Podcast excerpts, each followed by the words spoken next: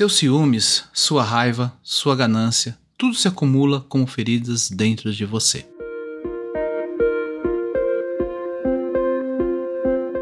Olá, sejam todos bem-vindos ao Café com Hoje. Puxe a cadeira, sente-se, relaxe, respire e deixe as preocupações lá fora. Vou lhe servir uma xícara de autoconhecimento e reflexão a partir do tarô Zen do Osho, entre outros textos. Sou Alexandre Abreu e sou muito grato pela sua visita e sempre estarei aqui para te receber. Te convido a me acompanhar também lá no Instagram, no Café com Oxo.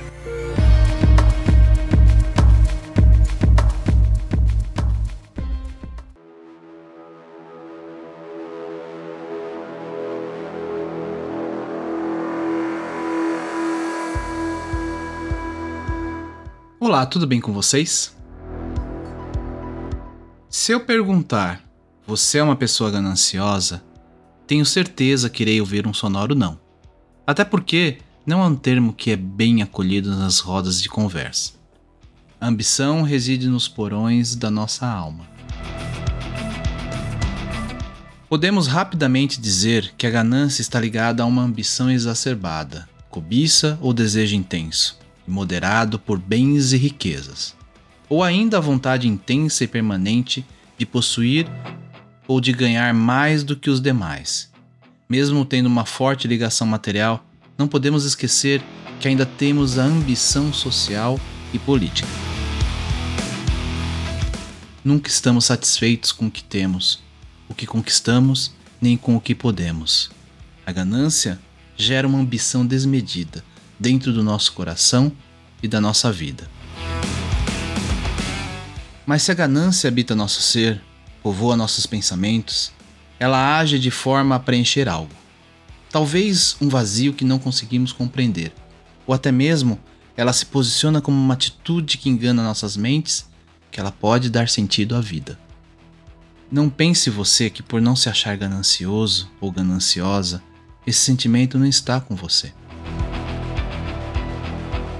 Para complementar a reflexão, eu trago o texto de Osho ganância. Então, acomode-se, esvazie o copo, relaxe e permita que esse seja seu momento, só seu. Depois, me conta o que achou. Estou lá no Facebook ou no Instagram como Café com Oxo.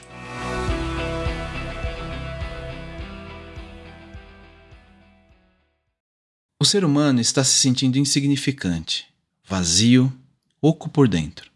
E no esforço para de algum modo preencher esse vazio, surge a ganância. Ganância é o esforço do homem não inteligente para tornar sua vida significativa. Mas esse esforço está fadado a fracassar pela simples razão de que, seja lá o que for que você acumule, permanece do lado de fora, não pode atingir o seu interior. Você precisa de certa riqueza interior riqueza exterior, não vai adiantar. Na verdade, ela o fará mais consciente de sua pobreza interior por contraste. E se você tem um milhão de dólares e não aconteceu, como você pode esperar que por ter dois milhões de dólares vai acontecer? O que realmente precisa é de uma transformação qualitativa do seu ser. Você precisa que sua vida fique cheia de luz, Ganância significa um desejo por mais sem ver a total futilidade disso. Sem menos, não lhe está dando nada. Então, não vai acontecer nada por ter mais da mesma coisa. Ganância é estupidez, completa estupidez.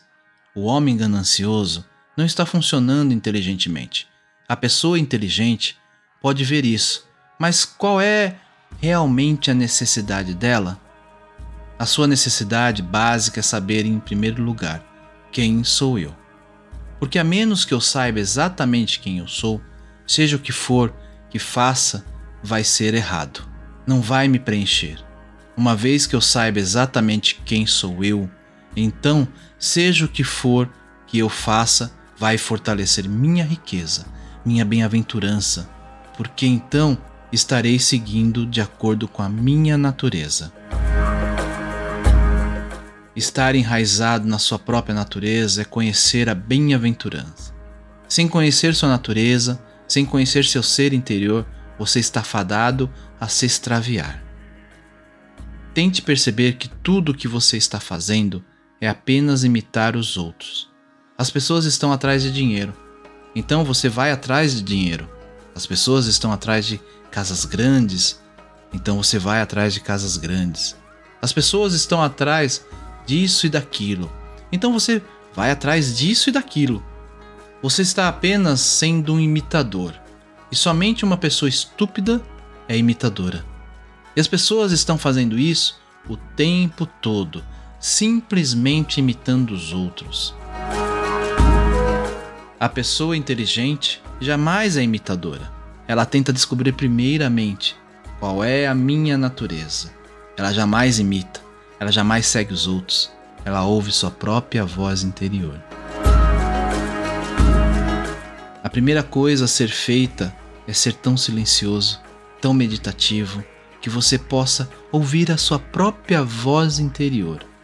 Ela é muito pequenina e muito calma, mas uma vez que você a ouve, ela o dirige então você jamais se extravia. O mundo todo sofre de complexos de inferioridade de um jeito ou de outro, pela simples razão de que nós continuamos comparando. Na verdade, todo mundo é tão único que qualquer comparação é errada, simplesmente errada. Mas vocês não conhecem suas singularidades. Vocês jamais entram nos seus próprios seres, jamais se encontraram. Vocês jamais olharam nessa direção absolutamente. Vocês estão fadados a se sentirem inferiores. A vida consiste em milhões de coisas, e se você estiver constantemente comparando. Mas foi isso que nos ensinaram a fazer. Fomos criados de tal modo, educados de um modo tão estúpido, que estamos constantemente comparando. Alguém é mais alto que você, alguém é mais bonito que você, alguém parece ser mais inteligente do que você, alguém parece ter mais virtudes, mais religioso, mais meditativo, e com isso você está sempre num estado de inferioridade, sofrendo.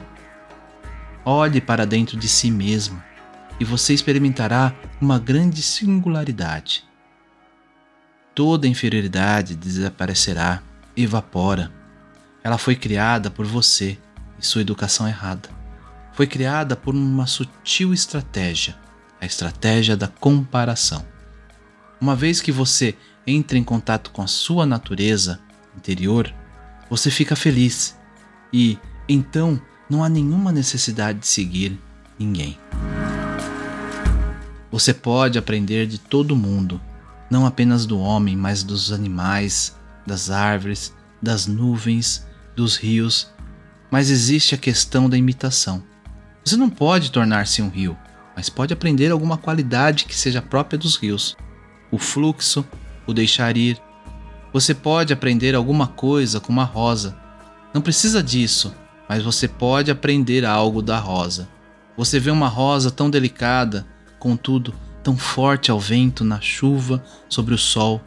Ao entardecer, ela terá morrido, mas ela não se liga nisso, fica alegre no momento. Agora a rosa está dançando ao vento, na chuva, sem medo, sem preocupar com o futuro. Ao entardecer, as pétalas cairão, mas quem se importa com o entardecer? Esse momento é tudo e esta dança é o que existe. Então aprenda algo com a rosa, aprenda algo com os pássaros voando, a coragem, a coragem de ir para dentro do ilimitado. Aprenda de todas as fontes, mas não imite. Mas isso só é possível se você tiver encontrado o espaço certo com o qual começar. E esse espaço é a familiaridade consigo mesmo. Para finalizar o episódio de hoje, deixo uma mensagem do apóstolo Paulo que encaixa para os nossos dias. Saiba que nos últimos dias virão tempos difíceis, e que haverão homens gananciosos, avarentos, amantes de si mesmos, com aparência de piedade, mas negando a eficácia dela. Desses, mantenha distância. Namastê.